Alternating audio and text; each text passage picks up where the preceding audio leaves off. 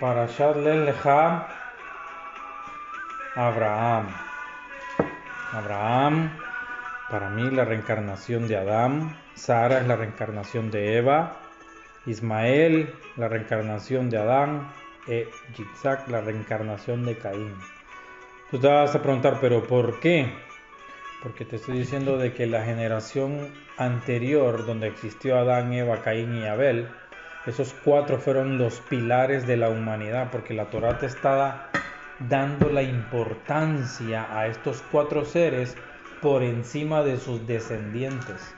Porque yo te puedo decir que Matusalén para mí es un personaje importantísimo. ¿Por qué? Porque fue el que más edad de vida alcanzó. Por ende, llegó a desarrollar un conocimiento muy superior, ¿verdad? ¿Por qué? Porque vivió más tiempo que los demás, o sea, tuvo más tiempo de aprender más. Ahora, Enoch, otro personaje súper importantísimo dentro de esa generación antes del diluvio. ¿Por qué? Porque Enoch nace y es elevado a cierta edad y se le presenta la oportunidad de conocer todo el universo las cosas como están distribuidas. Ahora bien, podría decir, no, Enoch debió haber eh, reencarnado en esa generación postdiluviana. No necesariamente porque fue levantado sin conocer la muerte. Podría ser reencarnación de Elías. Y nuevamente Elías caminó el tiempo que tenía que caminar en esa vida y tampoco conoció la muerte y fue levantado. Ahora, con la configuración de Jesús en el Birhadashah del Nuevo Testamento aparecen Moshe y Elías, dice, ¿verdad? Pero muchos dicen de que era Enoch y Elías. Otros dicen que sí, evidentemente era Moisés, pero el otro no era Elías, sino que era Enoch. Entonces hay una, hay una, un análisis entre Moshe, Elías y Enoch. ¿Por qué? Porque ya sabemos que Moshe no murió, Moshe fue elevado también, porque se ganó ese mérito. Entonces, cuando dice Hashem que va a bendecir a los que te bendigan y que va a maldecir a los que lo maldigan, está hablando de lo que le dijo a Caín. ¿Qué fue lo que le dijo a Caín? Pondré una marca sobre tu frente y todo aquel que le haga daño, ¿no? O lo matase antes de que se cumpla su destino, dice que lo pagará 70 veces. Entonces, lo mismo que le viene y le dice a Abraham, de que a los que te bendigan bendeciré y a los que te maldigan te maldeciré, es lo mismo que le dijo a Caín siglos antes, ¿no? Y dice que todas las familias de la tierra van a ser bendecidas a causa de él. ¿Cuál era el plan de Adán y Eva? Lo mismo. Era el mismo trabajo, era el mismo plan, era el mismo proyecto, pero como aquellos interfirieron, se armó un desastre y se paró el proyecto. Esa es mi opinión, de acuerdo a lo que leo. Entonces, cuando ordenan todo nuevamente, vienen Noé y sus hijos y traen descendencia, ¿verdad? Pero la Torah no te menciona las otras descendencias. No te menciona lo que pasó en Egipto, no te menciona lo que pasó de los habitantes de Sodoma y Gomorra, todos los demás que poblaron la tierra, sino que te brinca de un solo Abraham y la historia de Abraham. Pero durante viene desarrollando Lech la historia de Abraham, te viene mencionando los pueblos que ya existían, o sea, ya habían pasado años después del diluvio en donde la humanidad ya se había expandido. Habían pasado años, dos, tres, cuatro siglos después del diluvio, donde ya la nueva humanidad descendiente de la familia de Noé y sus hijos ya se habían expandido en la tierra. Entonces dice la Torah de que Noé todavía tenía edad y conoció a Abraham y le enseñó todo a Abraham. Y Noé y sus hijos fundaron las civilizaciones de Sumeria nuevamente y ahí estaba Ur de Caldea, el centro mundial del conocimiento y el misticismo a donde Abraham nació. ¿no? Entonces Abraham nace con el conocimiento, pero eran politeístas, No existía la creencia en un Dios. Cuando pasa el diluvio. Entonces, ¿qué sucede? Para mí, los que cayeron en Génesis 6 o Berechit 6 fueron traídos a la tierra después del diluvio, que es Ezequiel 1.1 en adelante. Entonces estos seres caídos empezaron a expandirse por la tierra y empezaron a crear sus planes que lo vimos en la parasha anterior con la torre de Babel. Fue su primer proyecto después de ser exiliados del cielo.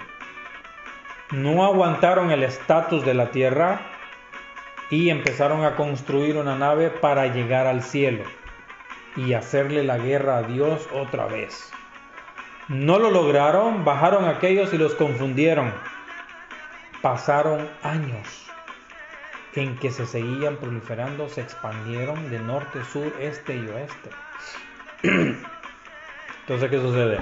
Ahora es, conociendo el poder que tienen, era hacer lo mismo que le hicieron a Eva, meterse en la mente de esa nueva raza humana limitada en tiempo y espacio, en conocimiento, y hacerse pasar por Dios para influenciarlos, manipularlos.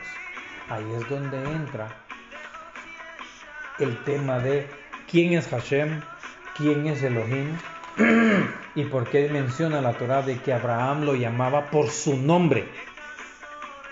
Varias veces dice, y Abraham llamó a Hashem por su nombre. Dice Hashem por su nombre. No dice Hashem por Hashem o a Hashem por Adonai o tantos nombres. No, llamó a Hashem, dice, por su nombre. E hizo altares. No dice sacrificios. Hizo altares en cada lugar donde Abraham caminó. Hizo un altar.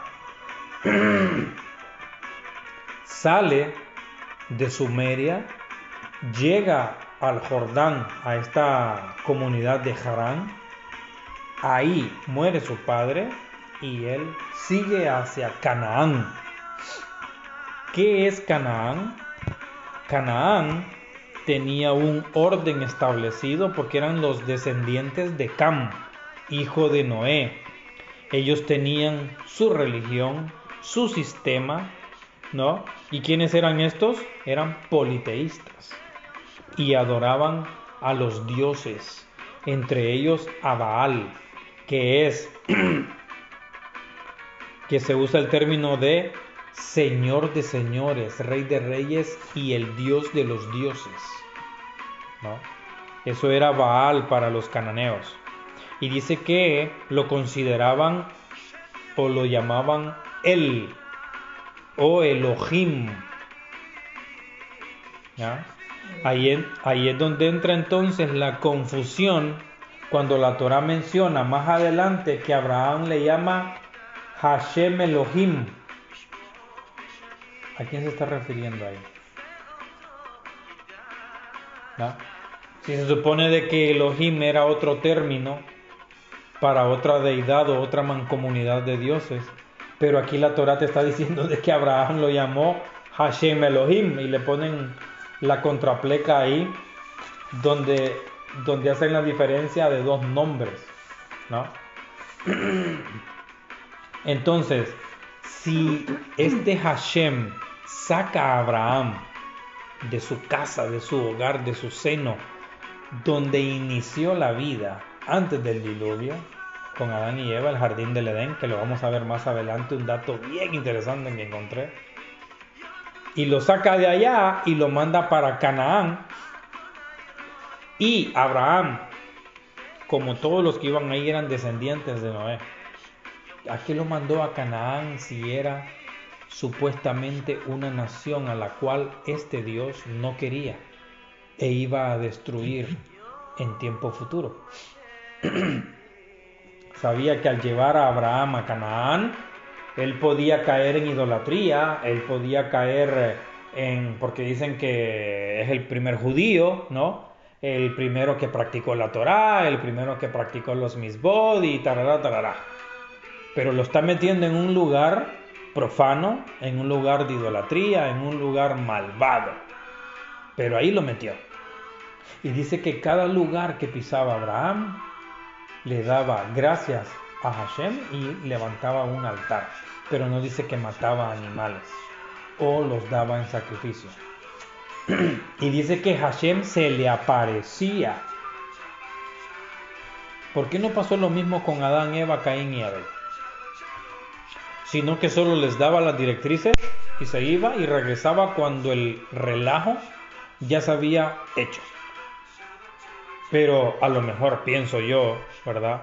Que Hashem dijo, no voy a cometer el mismo error que con aquellos y esta vez sí me voy a presentar directamente y voy a hacer las cosas yo mismo.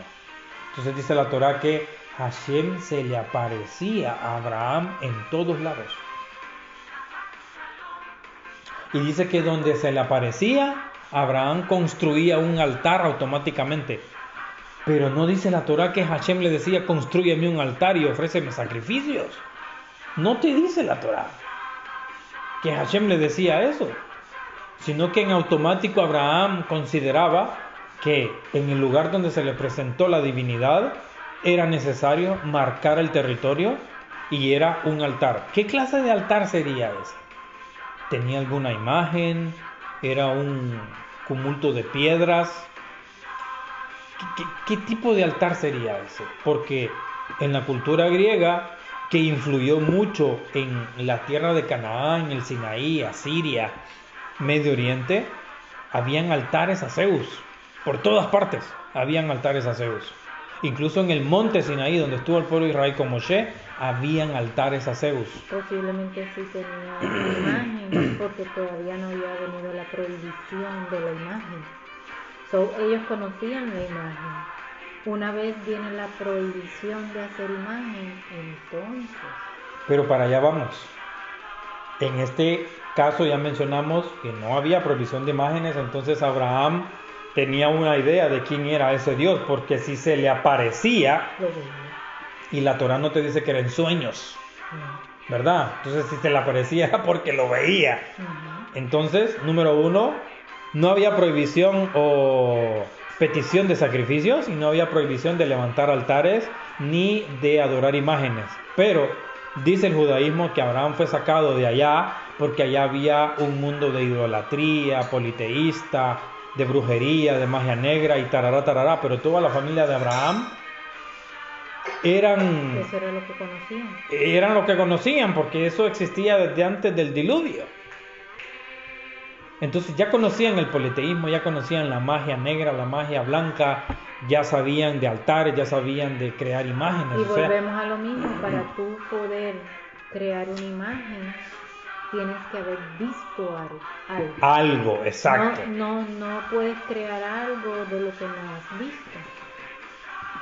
So, tenían que tener una idea. Cuando estudiamos la, la parasha de de Korah, no, de, de, de Bilaam y Balak, la parasha de Balak. ¿Qué es lo que decía? Que para maldecir a Israel, aquel tenía que hacer siete altares, ¿verdad? ¿Qué eran esos altares?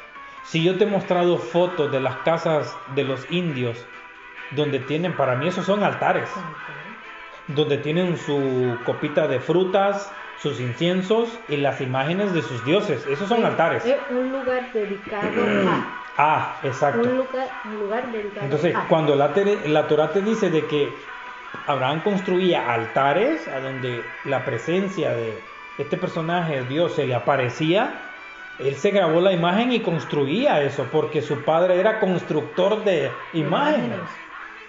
Entonces en automático él ya sabía.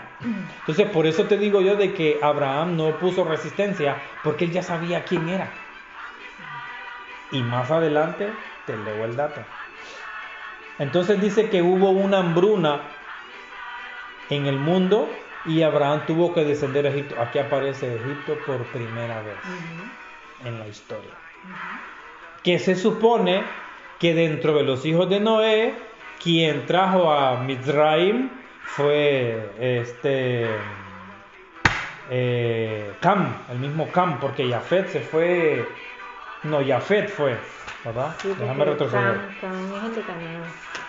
Cam es el de Canaán Eh. y Shem es el que trajo al pueblo de Israel, que donde descendía este Abraham.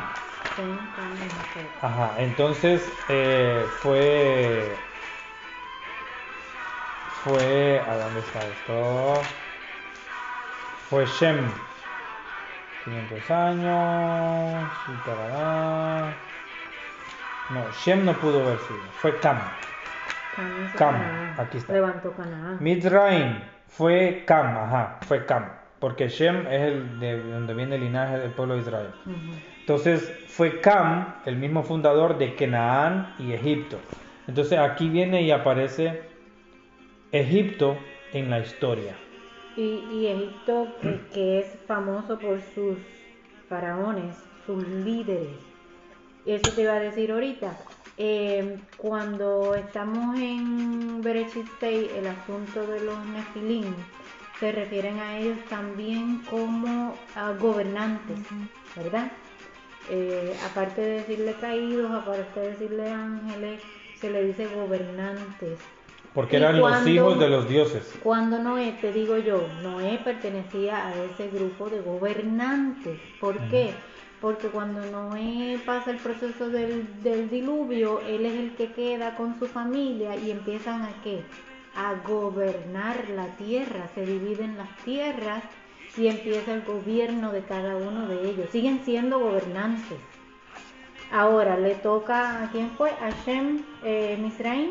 Ujú. ¿Qué pasa en No, ese- a Cam, a Cam le Misraim. toca a Misraim. ¿Y qué pasa ahí? Eso es una nación de, de- de faraones, de líderes, de gobernantes. De gobernantes. ¿Y qué pasa? Estos gobernantes los hacen sus dioses. El pueblo se debe a ese gobernante. Porque son Y descendientes de ese ellos. gobernante es su Dios. Entonces, cuando hablamos de dioses, quiere decir que los gobernantes son los dioses.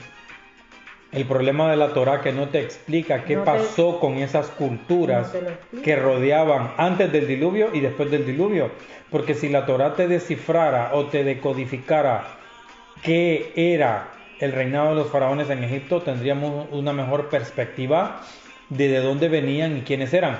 Pero tenemos que ir a la cultura egipcia, tenemos que ir a la cultura sumeria, tenemos que ir a la cultura cananea para entender estas civilizaciones. Eh, porque la Torah no te lo post- enseña. Eso es post diluvio. Es postdiluvio, lo que significa que no solo Noé y sus hijos se salvaron, sino que se salvó más gente. Porque entonces, ¿cómo explicas que los descendientes de, de Cam ya traían dinastías, ya Exacto. traían monarquías? Tenían que ser gobernantes también. Exacto, porque Noé, como tú lo dices, tenía que ser un gobernante. Porque no podía ser un plebeyo, un profano, y que sus hijos iban a traer descendientes de monarquías y, y reyes y sacerdotes. Exacto, no, no se puede. Porque si el Mashiach- era- él era de un linaje de, Linaje. de un linaje de gobernantes que no se contaminó en aquel momento. Si el Mashiach aquí Y te lo están diciendo que tiene que venir de la línea del rey David, ¿quién era David? No era un pelele, no era un vago, era un rey, ¿verdad? Entonces el rey tiene que descender a su rey. En este caso, los faraones tenían que tener ancestros reyes, gobernantes, Y él- líderes. Y él no se contaminó en aquel momento y por esa razón halló gracia para de que de él siguiera la, la, de, la, pues, la raza, la descendencia, ¿verdad? Eh, pero más adelante pues vemos qué cosas pasaron y pues también sucumbió. Era la misma simiente del mal que te lo he dicho yo en los dos años que llevo aquí. O sea, pero bastante Noé aguantó. era la misma simiente del mal Resistió bastante. Resistió bastante hasta que se emborrachó y pasó lo que pasó y ahí empezó la decadencia. Un dato curioso es de que mencionan unos midrashim de que Abraham nació en 1948 desde la creación y el Estado de Israel se fundó en 1948. Solo como para anotar un dato, ¿no? que no se me vaya. Entonces dice de que bajaron a Egipto y eh, conoció al faraón y no te menciona el nombre del faraón y pues entonces dice de que Saraí se la hizo pasar por su hermana y luego dice de que el faraón se da cuenta, pero que cuando se da cuenta eh, dice que Hashem eh, vio que el faraón tenía malas intenciones con, con Saraí y dice que le afligió un golpe al faraón y a sus miembros que tiene que ver con unas cuestiones sexuales para que el faraón o cualquier otra persona del, del linaje o de, de los la mano derecha o izquierda del faraón se acercaran a Saraí para tratar de tener relaciones sexuales con ella. Entonces dice de que Hashem golpeó al faraón de esta manera. ¿Cómo puede suceder algo así? Que un Dios tenga permiso para entrar a terrenos de otros dioses. Exacto, y tratar de golpear a un descendiente de, alguien, si no es así, de que tenga una línea sanguínea, por así decirlo, o tenga el permiso de para poder hacer esas cosas, o es alguien alterado que anda moviéndose entre el ambiente y anda haciendo daño a donde quiera que pisa. O sea, podemos desglosar muchas teorías con respecto a cómo Hashem anda por aquí, anda por allá y se mete en Egipto. No físicamente, lógicamente, ¿verdad? Porque esas cosas como enfermedades suceden desde un plano espiritual, que se trabaja por medio no solo de la mística, sino de la misma magia, en que tú puedas tirar un polvito por ahí, en el café, en un té o en algo, y te cause un problema en tu cuerpo, pero el faraón habrá sido humano o habrá sido mitad y mitad. volvemos a lo mismo que estábamos hablando ahorita. Si eres parte de ese gobierno, de esos gobernantes, pues tienes la, carta bajo la manga. Tienes un ADN manipulado. Exacto. Entonces, como Hashem, Hashem vino a, a golpear o a dañar la parte física del faraón, adelantándose en el tiempo de que él iba a tener intenciones sexuales con Sarai.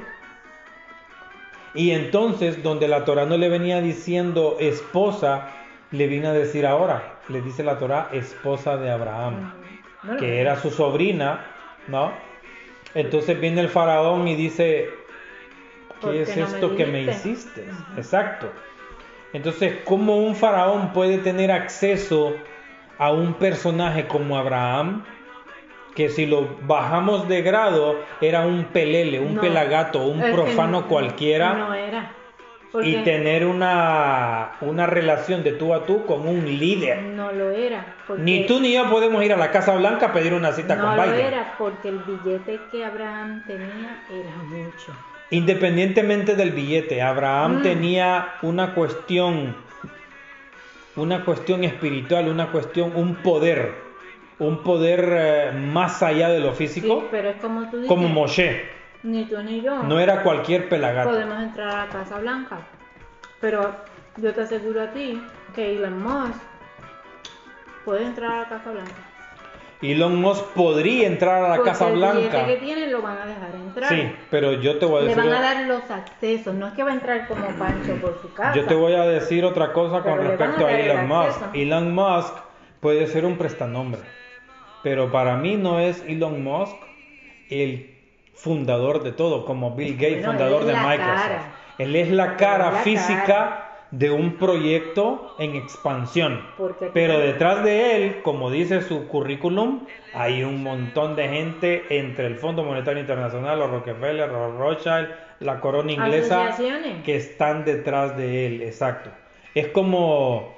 Eh, Pero lo representa. Jeff Bezos. Jeff Bezos empezó en un garaje según su documental, pero el poder que tiene ahora no es porque él se lo ganó Simplemente el que se le acercó a Jeff Bezos y a su esposa en el momento que eso iba creciendo, le ofrecieron un curil, un curul, perdón, en Wall Street y Amazon es lo que es ahora gracias a quien lo vio.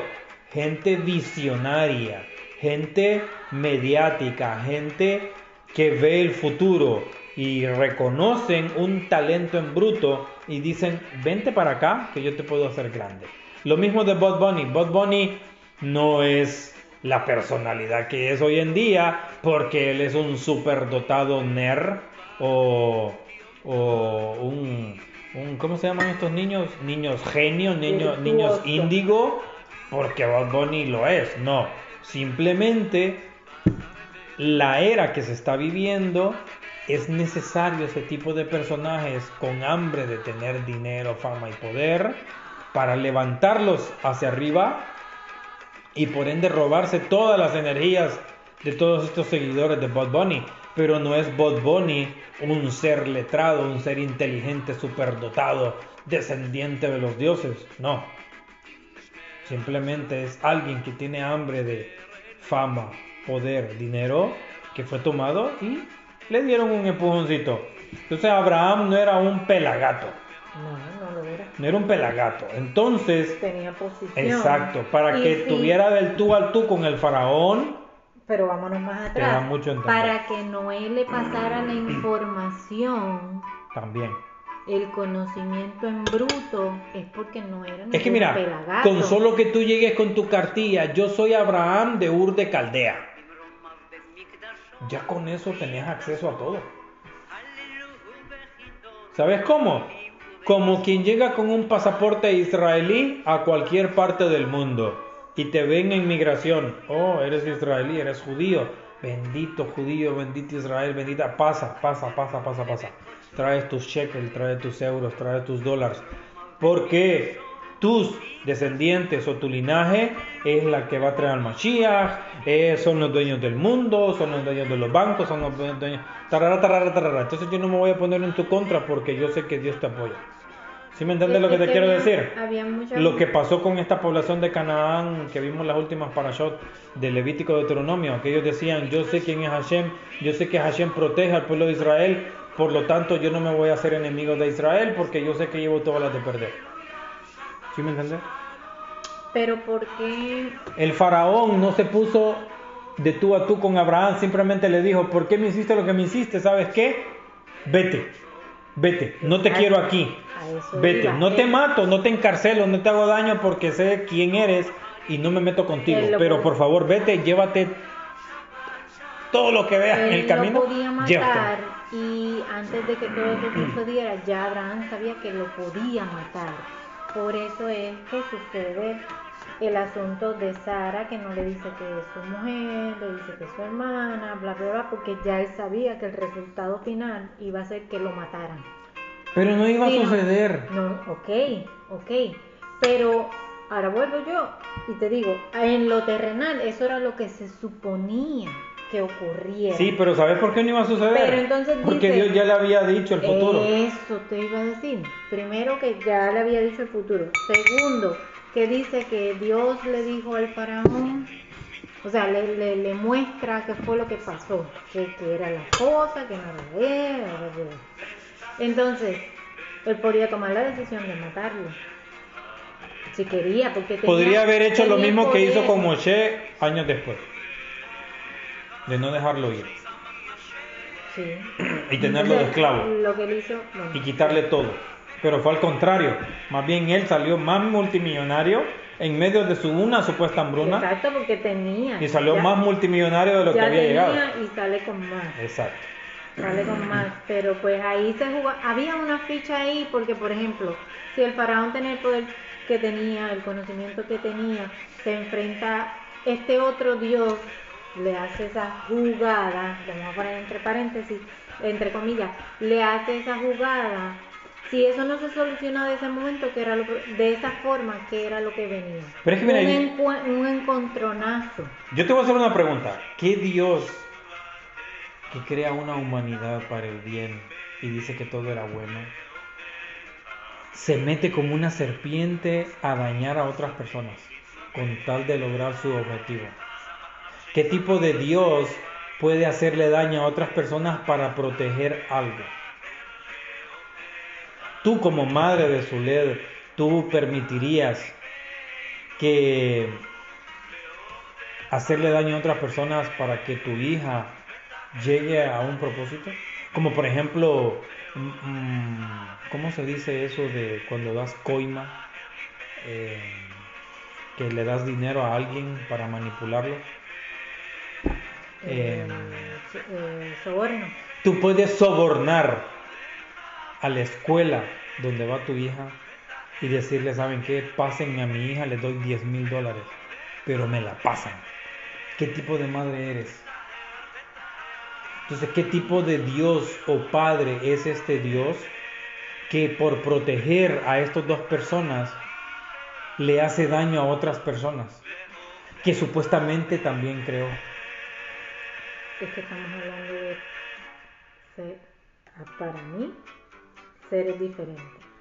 Es que son seres diferentes Pues porque sí, el Dios que yo conozco no hace esas cosas. El infinito que nos que estamos aprendiendo a conocerlo no hace esas cosas porque él Exacto. creó el yin y el yang. Él habita entre la luz y la oscuridad, pero Mira. no se habla de que es una ente o for- fuerza maquiavélica. El jefe es una cosa y el manager es otra. El jefe es una cosa y el manager es otra. En este caso, el manager es el que está guiando esta historia de la Torah. Y se está haciendo pasar muchas veces por, Por el jefe. jefe y el jefe de jefes, como dice la canción. ¿no? Eh, eh, Estamos entendidos ahí.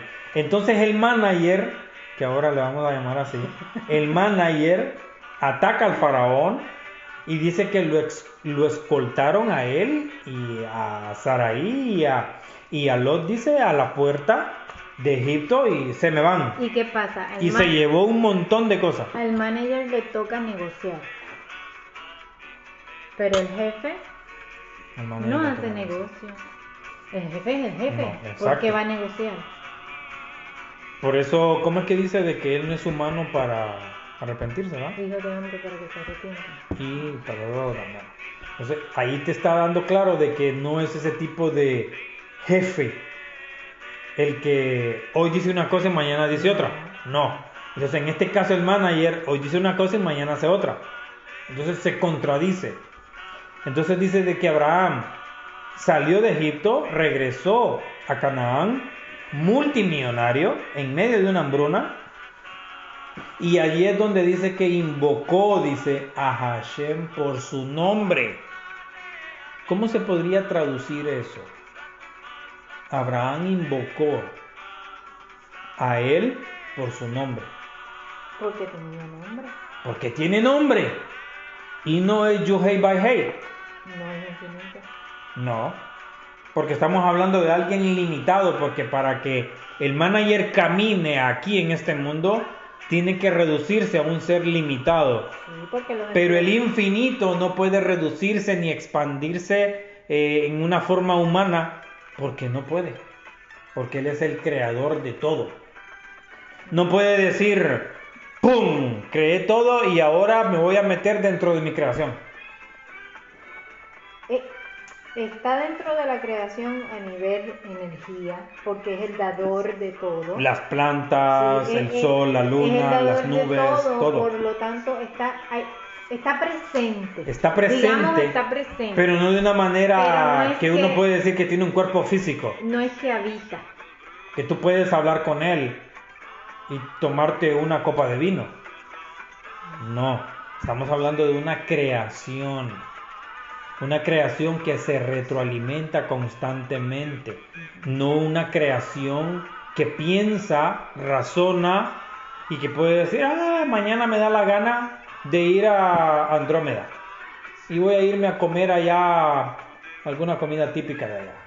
¿No? Y mañana me voy al cinturón de Orión a visitar a mi abuela. Para mí, esa entidad, ese campo energético, No puede. ¿Sabes cómo es eso? Como que el sol diga, hoy voy a dejar de ser sol y voy a, via y voy a viajar a Plutón a comerme un cóctel de camarones. No, el sol está ahí toda la vida, porque es energía y alimenta y sustenta, ¿verdad? Porque sin el sol entonces nos morimos todos. Por algo está ahí, eso es parte de la creación. a eso me refiero. O como que la tierra se convierta en un pajarito y vuele a Mercurio, ¿no?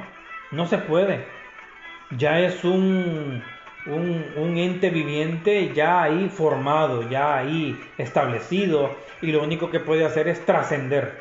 Porque tiene su propósito. Tiene su propósito, mm. tiene su función, pero no piensa por sí mismo. Sí, sí, sí, sí cabe eso. La Tierra no piensa por sí misma simplemente cumple una misión de crear vida dentro de sus límites. Cumple su función, pero no, no tiene la... No tiene una independencia. Exacto. de decidir que si hoy hago esto y mañana quiero hacer otra cosa. ¿Tú crees que llueve porque a la tierra le da la gana que llueva? Porque hay un ciclo que ¿Tú crees que hay terremotos porque a la Tierra le da la gana que existan terremotos? Es algo natural, es algo que viene con la creación. Es como el ser humano. ¿Tú crees que le da gripe y tos porque le da la gana al cuerpo que mañana le va a dar gripe y tos? Son funciones, exacto. Son funciones. Entonces, el manager en esta historia está jugando varios roles, ¿no? porque su misión o su propósito, que él mismo se lo dijo a Abraham, es traer a un pueblo, que va a sacar a otro pueblo, a base de sangre, no a las buenas, sino que a las malas. Entonces, ¿qué Dios todopoderoso, omnipotente, omnipresente, omnisciente, infinito, va a utilizar a un, un par de humanos para traer una generación de humanos para ir a asesinar a otros humanos porque ya no le adoran? ¿Qué tipo de personaje es este? Si a tu hija la plazan en la escuela, ¿tú vas a ir a matar al maestro? ¿Solo porque tu hija no pasó? ¿Qué tipo de madre sos? ¿Sos una madre manipuladora, extorsionista, que con tal de que tu hija alcance los niveles de académicos increíbles en este mundo y tenga un trabajo y llegue a la Casa Blanca, no te va a importar pasar por encima de quien sea. ¿Qué tipo de madre sos? Entonces en este caso, este manager, ¿qué tipo de manager es? Entonces está haciendo un rescate por la fuerza. Esto es a huevos. Sí, pero se está haciendo un rescate. No es ni rescate. de unos que están aquí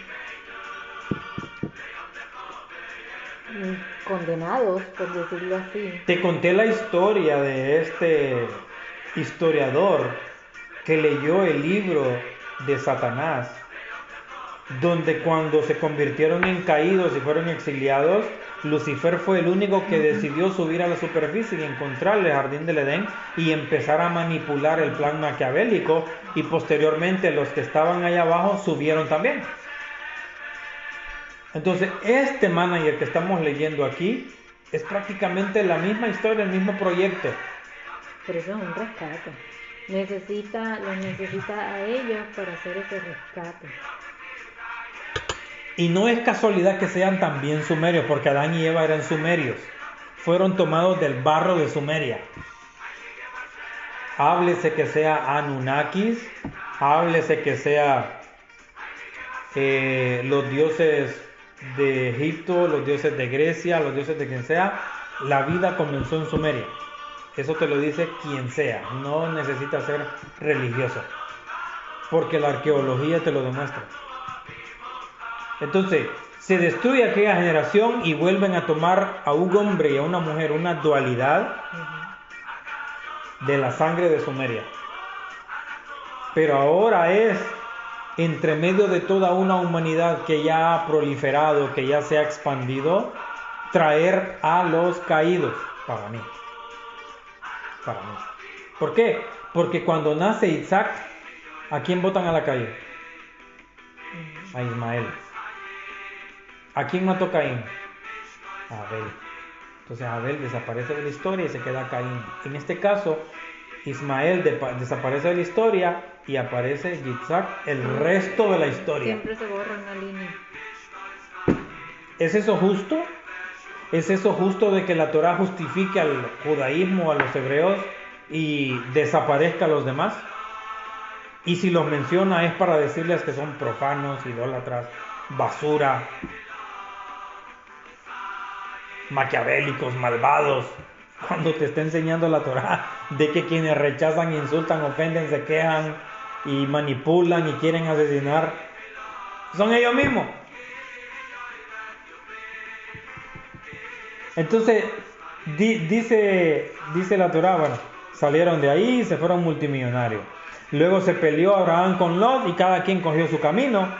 Abraham se quedó en Canaán junto con los cananeos y su historia de adoración a los dioses antiguos, en especial a Baal, ¿verdad? Reconocido como un toro, ¿no? Entonces dicen que ellos le rendían culto a Baal y este Dios o este manager mandó a Abraham a esa tierra, arriesgándose a que él se iba a hacer igual que ellos. Pero Abraham no podía hacerse igual que ellos porque el mismo Dios a que los cananeos adoraban eran los mismos dioses de Sumeria. Porque son los mismos. Sumeria se extendió, era un imperio en aquel tiempo. Sí, porque no era sumerio. No era sumerio. Y eh, Abraham también. Entonces, quería buscar yo aquí mm, un dato al que le di clic para traer otra historia. Pero ya se me perdió. Ok, dice aquí que los cananeos le llamaban El o Elohim a que era el rey, el padre, el dios de los dioses, el todopoderoso, el creador de todo, el amable y el misericordioso. Sí, porque lo y le daban culto a él, los cananeos. Es unión de fuerzas. O sea, no es una sola fuerza la que maneja Elohim. Son diferentes fuerzas o entidades, digamos. Y se hace una unión y por eso es Elohim, por eso es dioses o unión de fuerzas. Como un dato extra, dice aquí que los cananeos en un tiempo que hubo una hambruna descendieron a Egipto, pero no solo fueron los cananeos, sino fueron una combinación de varias culturas de Sumeria, que era en aquel tiempo se hablaba mucho de Sodoma y Gomorra, como lo estamos viendo aquí, y los reyes de otras ciudades como Goim, Amrafel, Shinar, Arioch, Elazar y otras más, y se llamaron los Ixos. Los Ixos, una mancomunidad de ciudadanos de Medio Oriente que bajan a Egipto en el tiempo de una hambruna, te lo está diciendo aquí, pero la Torah te dice que era Israel, que fueron Jacob y sus hijos con la ayuda de Joseph, que fue vendido a los egipcios, y te ponen el nombre de que es Israel, pero aquí te está diciendo de que ellos fueron los Ixos. Entonces, dice aquí que pasado el tiempo, Abraham llegó a, Hebrón y construyó ahí, dice, un altar para Hashem. Y sucedió que estos reyes de estas tierras de Sumeria, Canaán, Sinaí, empezaron a reunirse todos, dice, y empezaron a planificar una guerra contra los reinos del sur entonces dice, Abraham llama a Dios por su nombre. Levanta altares en todos lados a donde iba.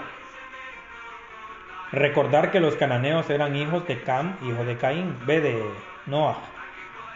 Ya adoraban a dioses y tenían altares también.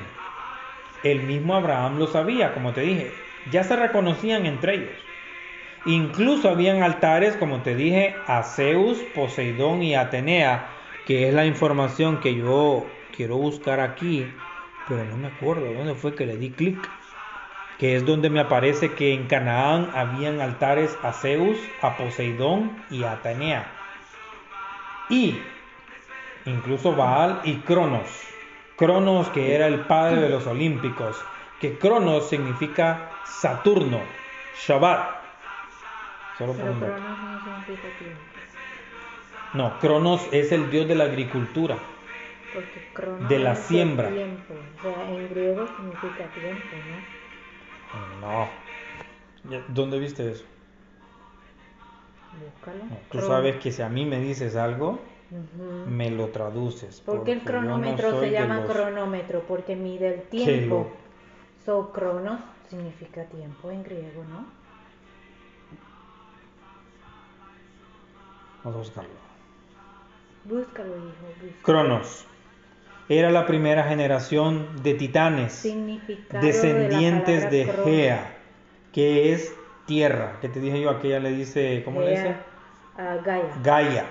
Los griegos le dicen Gea, que junto con Urano, que era el cielo, se unieron y crearon a los titanes.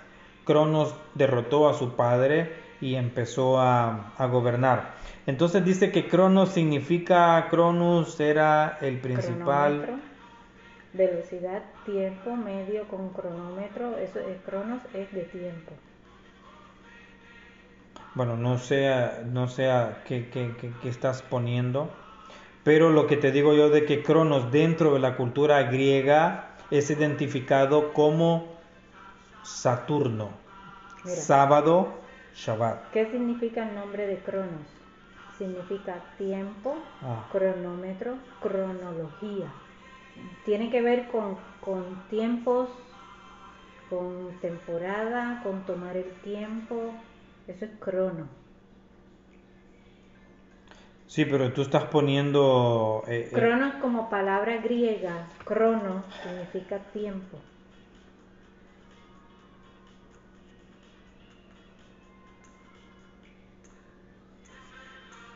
Sí, pero tú estás poniendo mm, el significado ya como que muy ya sistemático, es muy, un nombre masculino. muy pero- terrenal, exacto. Ajá, es un nombre masculino. es, es muy terrenal, pero yo te estoy hablando dentro de la cultura griega. Exacto, tú estás hablando del nombre Cronos Yo como el dios Estoy hablando Cronos. del dios ¿Qué Cronos. funciones ejercía él? Exacto. Que, ok, pero estás su más nombre, aquí en la tierra. su nombre tiene que ver con la medición del tiempo, No, claro, cronos, cronómetro, no, eh, exacto. con tiempo. Y eso es usado también en las Olimpiadas o los Juegos Olímpicos que tiene Porque que ver con, la cultura griega. Exacto. Pero dentro de la cultura griega de los dioses, Cronos era hijo de Gea, la tierra, y Urano, el cielo. ¿verdad? Eh, que fue derrotado por su propio hijo Zeus y encerrado en el Tártaro. Entonces, este. Ya. Está Cronos con K y. Cronos con C, porque Cronos y Kairos, los dos significan tiempo. Ajá. Y los dos son en griego. Entonces, este. Tenía altares él ahí también. Exacto. Entonces, este. eh, ah. Entonces dice que construyó altares a Hashem. Entonces se unieron estos reyes de Sumeria, Sinaí y Canaán para hacerle la guerra al reino del sur, que eran otras dinastías de reyes, y se reunieron todos en el valle de Sidim. ¿Qué es Sidim? Sidim era donde estaba el jardín del Edén. Dice la cultura sumeria de que era un paraíso que formó parte del imperio de los sumerios donde estaba el jardín del Edén y que ahí había una sustancia llamada alquitrán. Mm. ¿Qué es alquitrán? Una sustancia oscura, pegajosa, que sale de destilar petróleo, o sea, crudo. Esa guerra se llevó a cabo en, esa, en, ese hemisferio, en ese pedazo de tierra que era rico en minerales, ubicado al sur de Irak, donde era un paraíso. Estamos hablando prácticamente al sur de, Irak, donde era Kuwait. Lo que ellos, exacto, lo que ellos manejan es el petróleo. Exacto, ellos manejan el petróleo, los diamantes, el oro. Entonces, estos pueblos donde estaba Lot hicieron la guerra de Gomorra y, Somor, eh, de Gomorra y Sodoma. contra estos reinos del sur, que eran cinco contra cuatro, peleándose el petróleo. Y dice que los reyes de Sodoma y Gomorra perdieron esa guerra y los reyes del sur se quedaron con su petróleo, se quedaron con sus minerales que puesto en la era moderna, Europa y Estados Unidos por ejemplo, en 1991, cuando eh, Saddam Hussein se mete a Kuwait, que es este valle del Sidim, viene George Bush, padre, que viene de ser a director de la CIA de los años 70, 80, se hace presidente de Estados Unidos en los años 90 y manda un ejército en la denominada guerra del Golfo Pérsico, que duró varios meses donde Estados Unidos expulsa a Saddam Hussein al ejército iraquí de Kuwait y se queda con el valle del Sidim. Y entonces viene Estados Unidos y extrae todo el petróleo crudo, minerales, gas y todo lo que hay ahí y se lo reparte con los alemanes, con los franceses, con los ingleses, ¿no? Y que más adelante, cuando entra Bill Clinton, eh, Saddam Hussein vuelve otra vez a la conquista de Kuwait o del Valle de Sidim y se apodera de Kuwait. Entonces, ¿qué sucede? Como Bill Clinton estaba más enfocado en la paz de israelíes y palestinos con Yasser Arafat y el primer ministro Isaac Rabin, que más adelante fue asesinado, ¿no? Llega eh, Bush hijo en el año 2000 se baja a las torres y hace todo el relajo aquí en Estados Unidos en un autotentado, regresa a invadir Irak usando el pretexto de que habían armas de destrucción masiva, que era totalmente falso, que ningún terrorista tampoco árabe vino a destruir las Torres Gemelas ni el Pentágono ni nada. Entonces va Bush hijo a seguir el proyecto de su padre y de los School and Bonds y de estas élites. Se mete en Kuwait, saca a Saddam Hussein de ahí y no solo lo saca de Kuwait, sino que lo matan. Destruyen todo el ejército que era la cuarta potencia mundial en aquel tiempo, Saddam Hussein, que era, decía Saddam Hussein en aquel tiempo, que era el descendiente de Nabucodonosor. Y entonces el proyecto de Saddam Hussein era restaurar el imperio babilónico, restituyendo o reconstruyendo los templos a los dioses sumerios, en especial a Nabucodonosor. Entonces cuando Saddam Hussein estaba en, esa altura del poder a nivel mundial, llega Bush y se va con su ejército americano y con todos los aliados europeos y derrotan a Saddam Hussein y destruyen todos los templos, todos los altares, toda la cultura antigua de Sumeria se apoderan de Kuwait y hasta el día de hoy Estados Unidos y los aliados siguen sacando petróleo de Irak. O sea, son los dueños de Irak. Establecen un gobierno disque democrático, pero los gringos tienen presencia hasta el día de Donald Trump, que fue cuando asesinaron a este militar iraní eh, y a un periodista también que se volvió muy famoso en los cuatro años del gobierno de Trump. Entonces Estados Unidos y los aliados siguen dominando Irak. Entonces este era el valle de Sidim. Entonces lo que se estaban peleando aquí era petróleo. Y qué raro que dice de que estos reyes de Sodoma y Gomorra dice que capturan a Lot. Lo capturan porque vivía en Sodoma y Gomorra. Entonces estos vencedores sobre Sodoma y Gomorra, perdón, dice que Abraham se vuelve un superhéroe y va en busca de su sobrino A rescatarlo. a rescatarlo. Eh, pero. Y dice que Abraham en una noche los venció. Lo que no pudo hacer Sodoma y Gomorra lo hizo Abraham. No, pero, pero Lot no era, o sea, porque cuando ellos se dividen las tierras, Abraham y Lot, ¿verdad? Le dice a Lot que primero él mire y vea la tierra que él quiere.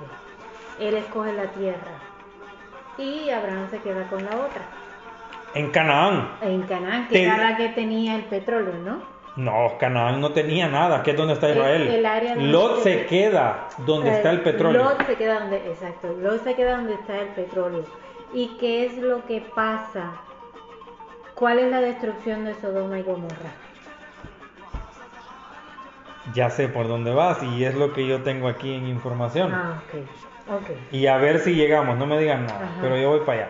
Entonces dice que capturan a Lot y Abraham como, como si fuera el Mossad o la CIA o el, o el US Army o el IDF y va en una noche, dice, y lo rescata y vencieron a todos. Lo que no pudo hacer Sodoma y Gomorra, Abraham lo hizo en 24 horas. Increíble, ¿va? Bueno. Entonces rescata a su sobrino, lo trae de regreso a Canaán y los reyes de Sodoma y Gomorra le tienen un una alfombra roja a, a Abraham. Aparece un personaje muy interesante, Melquisedec, que dice que era rey de Salem. Salem, Salem, Salem, las brujas de Salem. Ok. Y dice que lo trajo pan y vino y que era un sacerdote del Dios Altísimo. Cuando yo busco a Melquisedec, No tiene principio dice que era un sacerdote, rey de Salem, adorador del Dios Elión. El león. Elión. ¿Y quién era Elión? Era los mismos atributos que se le daban a Zeus, Poseidón u Ofión. Incluso aparece el Hades o Tánatos, que eran los antiguos mitógrafos griegos identificados incluso con él, que se refería a Cronos, rey de los titanes. Pero En- que, que te dije ahorita de la palabra Elohim, que era unión de Ah, fuerzas. claro, claro, claro, claro. Pues entonces está refiriendo a la misma unión de fuerzas. Entonces Melquisedec, que tiene un libro también, ¿verdad? Que figura en los rollos del Mar Muerto, era un sacerdote del Dios Altísimo, no dice de Hashem, no dice de Elohim, dice del Dios Altísimo. Entonces hace un énfasis la Torá en decir el Dios Altísimo. ¿Y quién era ese Dios Altísimo? Hace referencia, dicen los comentarios, a los sacerdotes de los, de los demás pueblos que servían a los ángeles. Los sabios derivan que Melquisedec no transmitió sacerdocio a sus herederos, sino que fue despojado de tales y le fue entregado ese linaje a Abraham. Porque Abraham descendía de Melquisedec, es decir, de Shem, hijo de Noah. Y, y volvemos a, atrás a Ya, Noé. se enlaza. Exacto, se enlaza, enlaza. todo lo de los, de los gobernantes estos. Y entonces se dice que el sacerdocio de Melquisedec era de un orden celestial, o sea, fuera de aquí. Pero ¿Y te de está dónde- diciendo a de quién dónde- adoraba. Y de dónde, sí, ok, pero ¿y de dónde venía? Ah, de Noah. De Noé, del otro, del otro. Del no- diluvio, del diluvio, Que no eran de exacto. aquí tampoco. Exacto. Pues Entonces, dice que Melquisedec bendijo a Abraham de la siguiente manera: Bendito es Abraham del Dios Altísimo. No Abraham de Hashem, no. Abraham de Adonai, no. Abraham de Elohim, no. Del Dios Altísimo dice creador de los cielos y la tierra. Y bendito sea Dios Altísimo que ha entregado a tus enemigos en tu mano y le dio un diezmo de todo. Y aquí dice, no temas Abraham, yo soy tu escudo para ti, tu recompensa es muy grande. Y Abraham le dijo, mi señor Hashem Elohim, ¿qué has de darme considerando que no tengo hijos y el administrador de mi casa es Eliezer, el Damaseno? Voy a hacer una pausa porque se me acaba el tiempo.